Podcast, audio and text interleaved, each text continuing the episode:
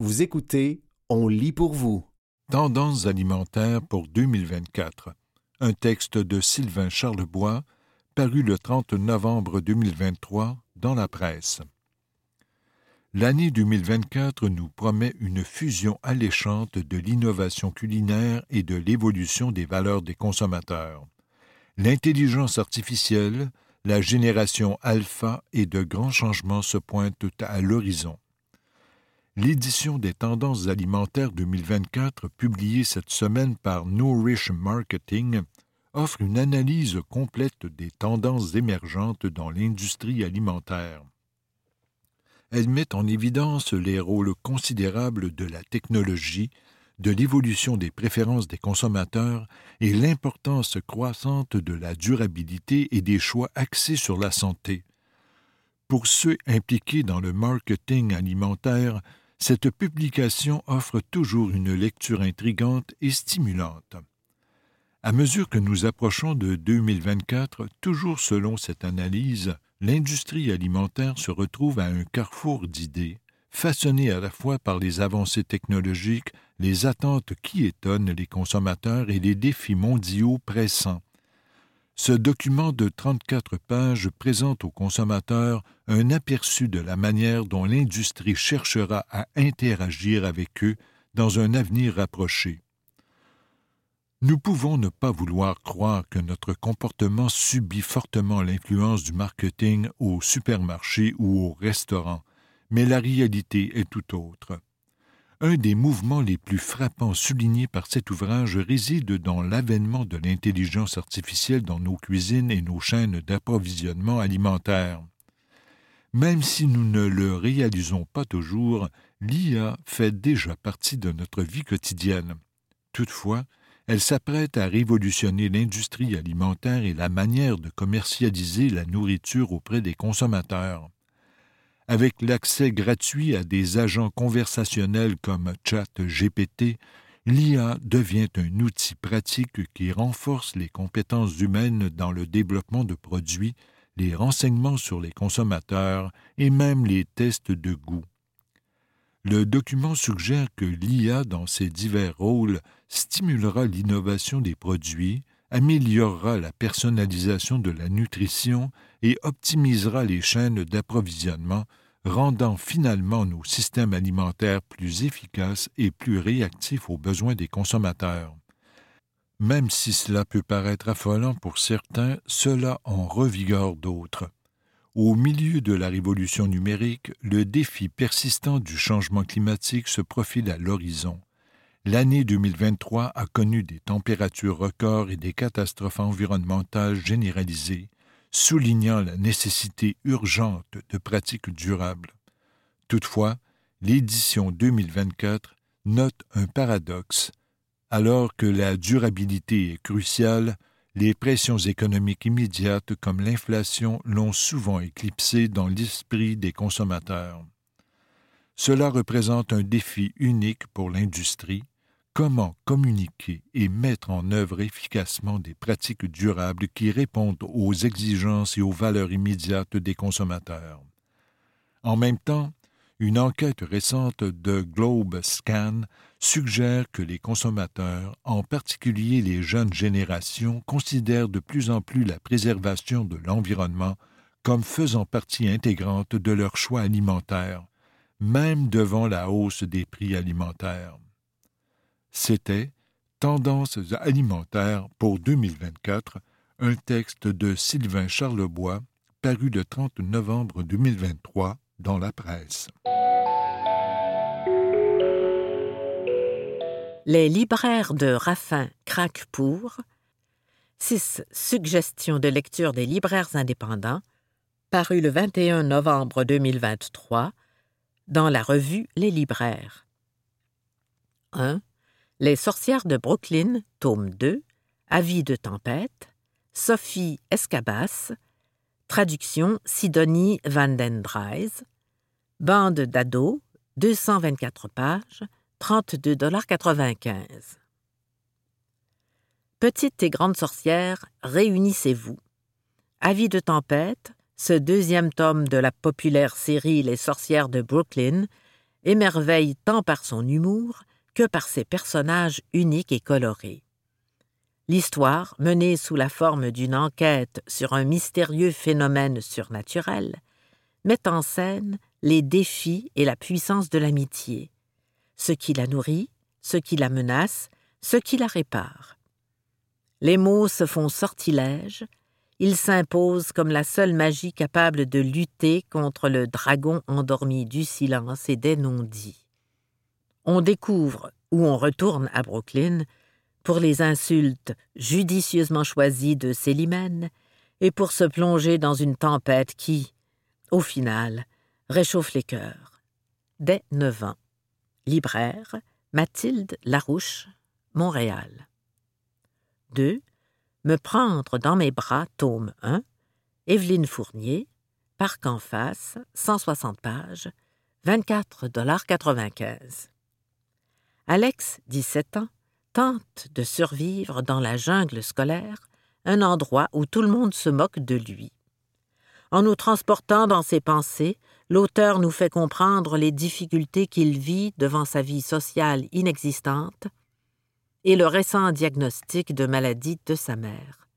Malgré son jeune âge, Alex se voit forcé de devenir un adulte hâtivement afin de soutenir sa mère, puisque son père n'est plus présent depuis longtemps. Mais ce jeune garçon ne se laisse pas abattre par ses embûches et nous enseigne même l'importance de persévérer.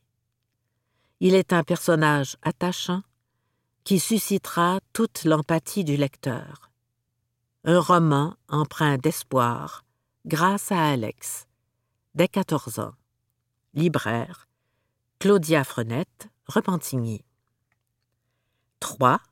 Ça aurait pu être un film, Martine Delvaux, Héliotrope, 328 pages, 26,95 Martine Delvaux accepte d'écrire un film sur le couple Jean-Paul Riopel et John Mitchell. Au cours de ses recherches, son attention est cependant attirée par Hollis Jeffcoat, une jeune peintre qui s'est introduite dans le couple et qui, à elle seule, pourrait faire l'objet du film. Un texte féministe sur le milieu de l'art sur la place de l'autre, sur l'oubli, sur la mémoire collective, mais surtout sur cette femme qui a été trop de fois oubliée ou écartée de l'histoire.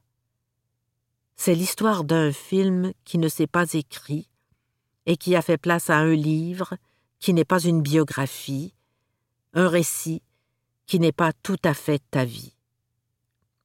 Libraire, Antoine Marchand, Montréal. 4. Shérif Junior, tome 1. Il y a quelque chose de poussiéreux à Sorel sur Poussière. Samuel Quentin, Pau Pau, 450 pages, 44,95 Comme dans tout bon western, la ville de Sorel-sur-Poussière est infestée de personnages vils qui ne cherchent que l'appât du gain. Mais en ville, comme au Diamant Brun, bar mythique de la municipalité, les habitants savent qu'ils peuvent compter sur un seul homme, shérif junior. Bien qu'il soit encore à l'école primaire, il a déjà prouvé par mille fois son courage et sa bravoure. Shérif junior ne sait plus où donner de la tête quand une épidémie de poussière menace de terrasser Sorel sur poussière. Comme toujours, il est le seul à pouvoir sauver la ville tous les amateurs d'humour absurde, ironique et noir, trouveront qu'il s'agit de la meilleure BD de Samuel Quentin à ce jour. Libraire Antoine Marchand, Montréal. 5. Émilie a disparu. Catherine Stedman, traduction Séverine Quelette. Les escales, 320 pages, 34,95 Émilie a disparu nous entraîne dans la vie d'une actrice qui se retrouve à Los Angeles pour passer des auditions après sa séparation avec son petit ami. Cette Émilie est vraiment mystérieuse, et à travers les yeux du personnage principal, Mia, nous découvrons peu à peu ce qui est arrivé à la jeune femme disparue. L'histoire est remplie de rebondissements qui nous poussent plus profondément dans le passé d'Émilie, et la lecture est très fluide. J'ai adoré découvrir chaque nouvel indice avec Mia, alors qu'elle essaie de discerner le vrai du faux. Un livre que je recommande fortement. Libraire, Stéphanie Gay, Repentigny. 6. Althusser, assassin, La banalité du mal, Francis Dupuis-Derry, Remue-ménage, 88 pages, 13,95 Dans cette plus récente addition à la très pratique et abordable, adorable, dis-je, collection micro des éditions du Remue-ménage, Francis Dupuis-Derry enquête sur les représentations et les interprétations qui sont apparues après l'assassinat en 1980 d'Hélène Rittman par son mari, Louis Althusser. L'auteur se sert d'une bibliographie riche pour analyser le discours entourant le crime du philosophe marxiste d'un point de vue diachronique et enfin féministe. La déconstruction de tout ce qui peut être vu comme étant les entortillements et les soubresauts des médias et d'Althusser lui-même pour non seulement se dédouaner du crime, mais même se victimiser face à celui-ci, se traduit par une lecture effrénée, nécessaire et clairvoyante. Libraire Charles-Étienne Groslot, Montréal. C'était Les libraires de Raffin Craque-Pour, six suggestions de lecture des libraires indépendants, paru le 21 novembre 2023 dans la revue Les libraires.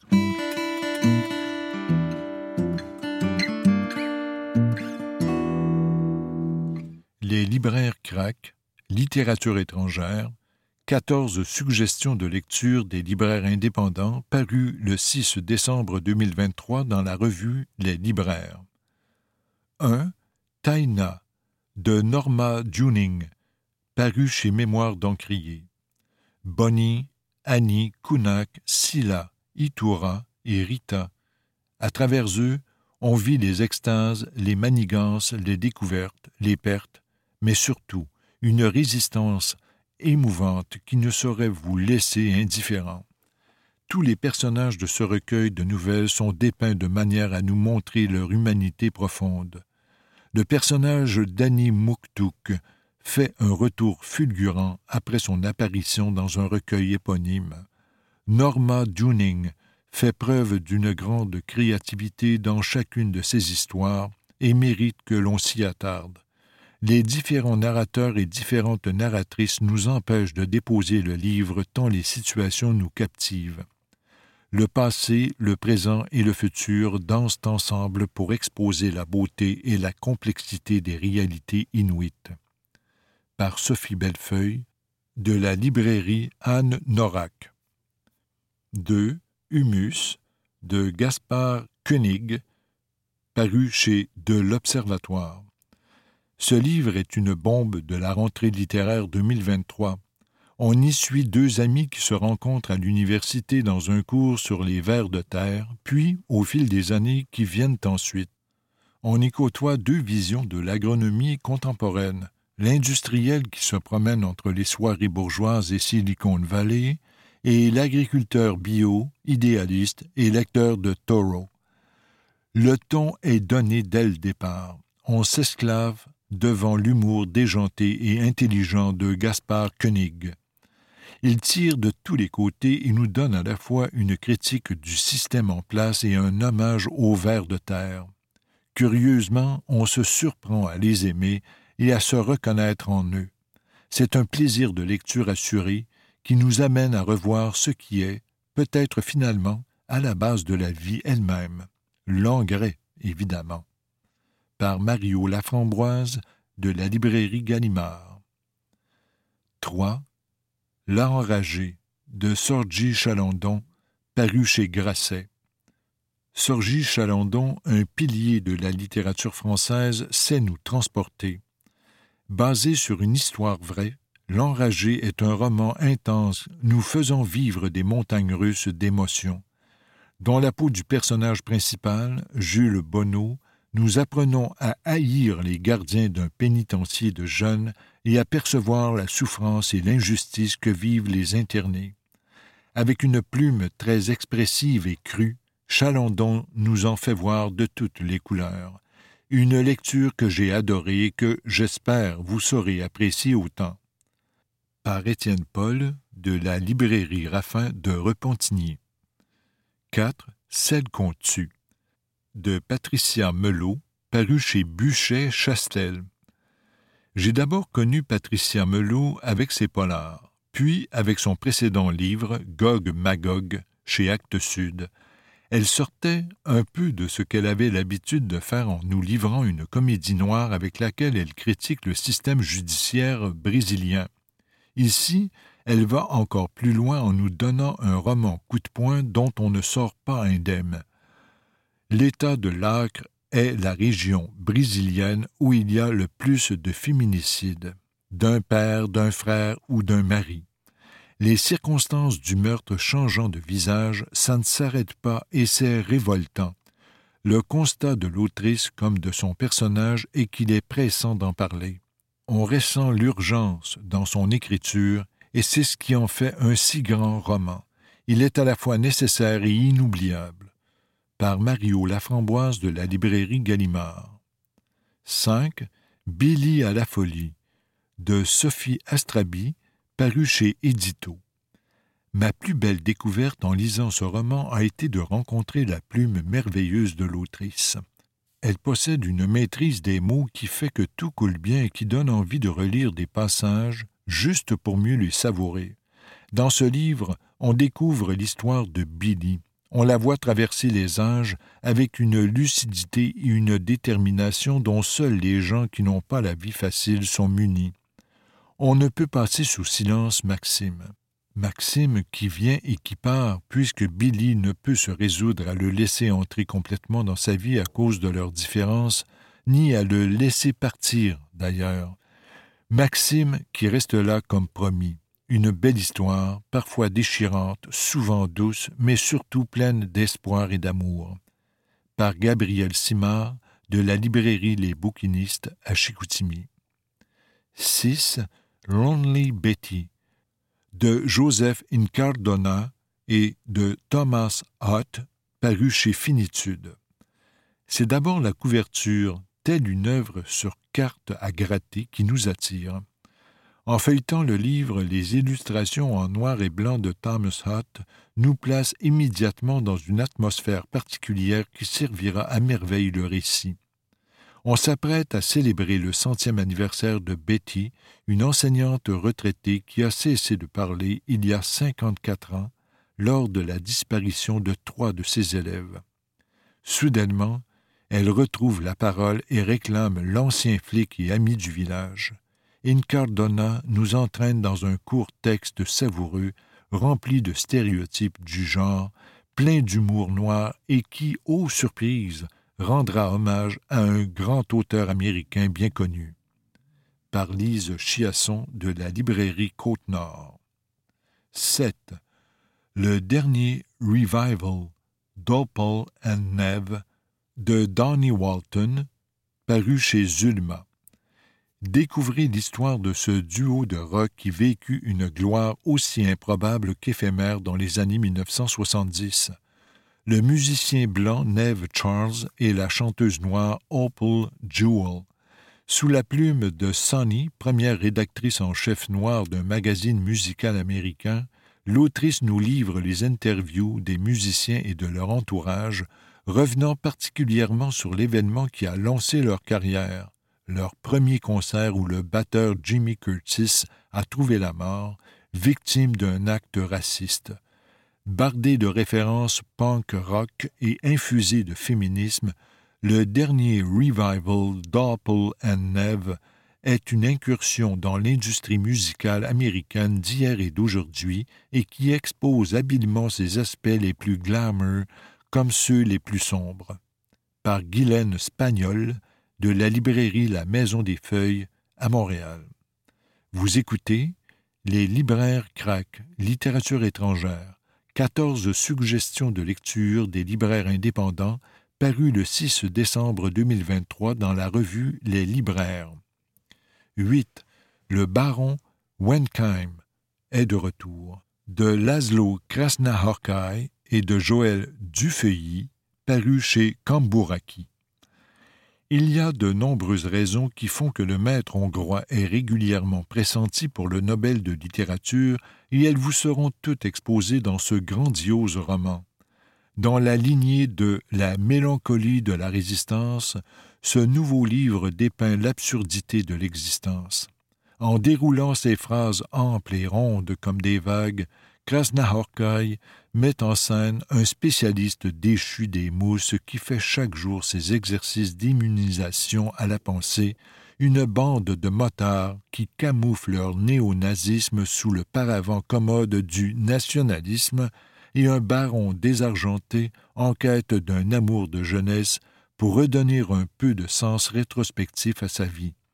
On rit beaucoup dans ce livre, mais ce n'est pas parce que c'est drôle par Thomas Dupont-Buis de la librairie Gallimard. 9.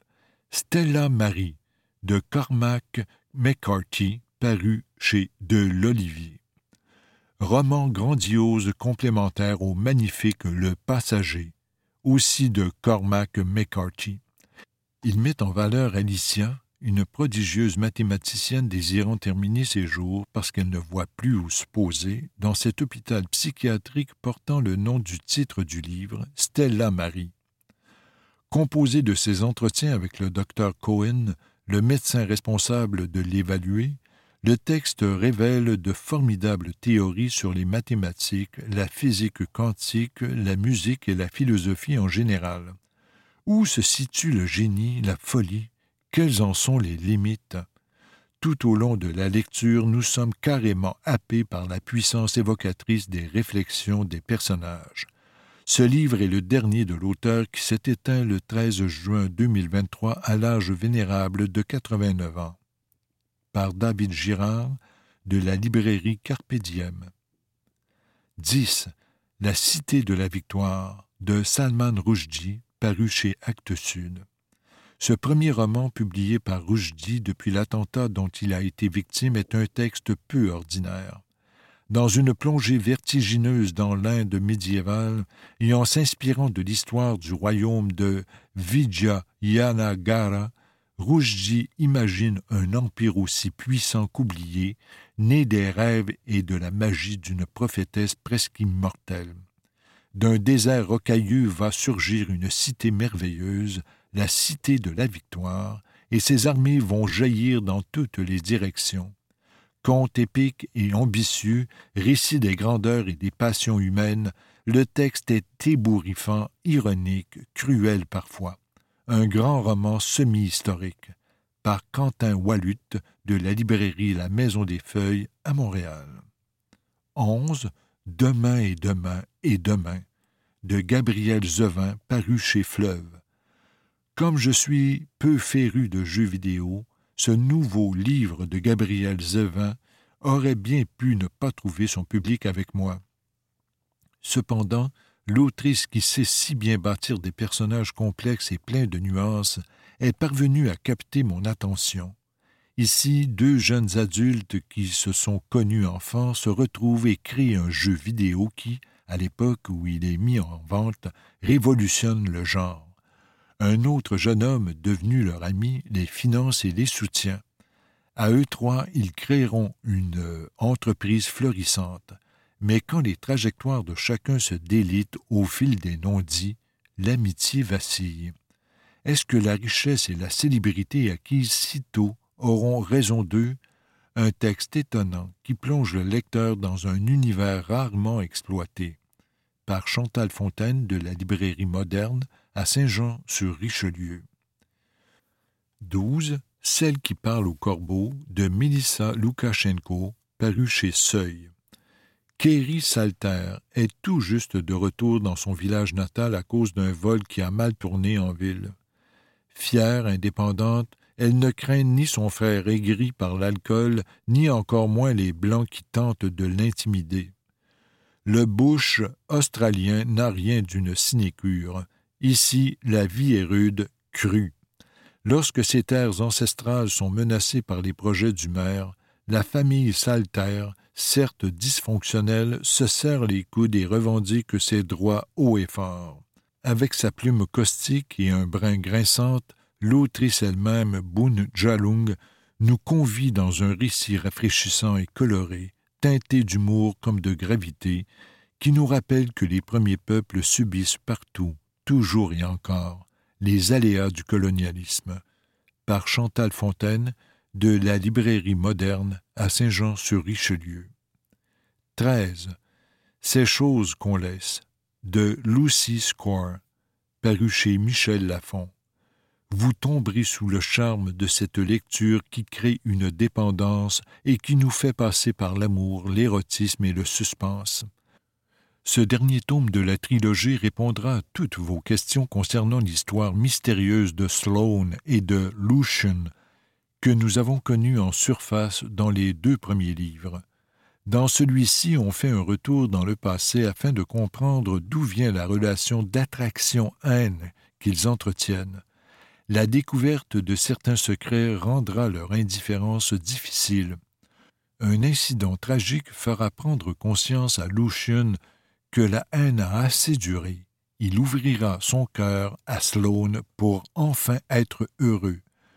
Se laissera-t-elle enfin attendrir une trilogie incontournable pour les amateurs de romance? Par Catherine Saint-Jean de la librairie Lulu de Mascouche. 14. Nos cœurs disparus de Céleste Ng, paru chez Sonatine.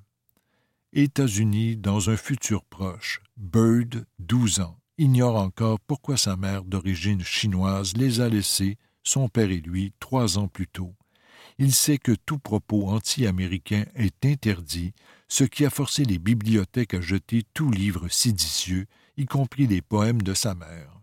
Il connaît des enfants enlevés à leur famille jugés peu patriotiques et il réalise que la population d'origine asiatique est victime de discrimination. Mais son plus grand souci, c'est sa mère. Aussi, lorsque lui parvient un dessin qui vient nécessairement d'elle, il va tenter de la retrouver pour comprendre. La force de cette dystopie, c'est qu'elle est si proche de la réalité actuelle que tout semble dangereusement probable, captivant et tellement touchant. Par André Bernier de la librairie L'Option. C'était Les libraires craquent, littérature étrangère, 14 suggestions de lecture des libraires indépendants, paru le 6 décembre 2023 dans la revue Les libraires.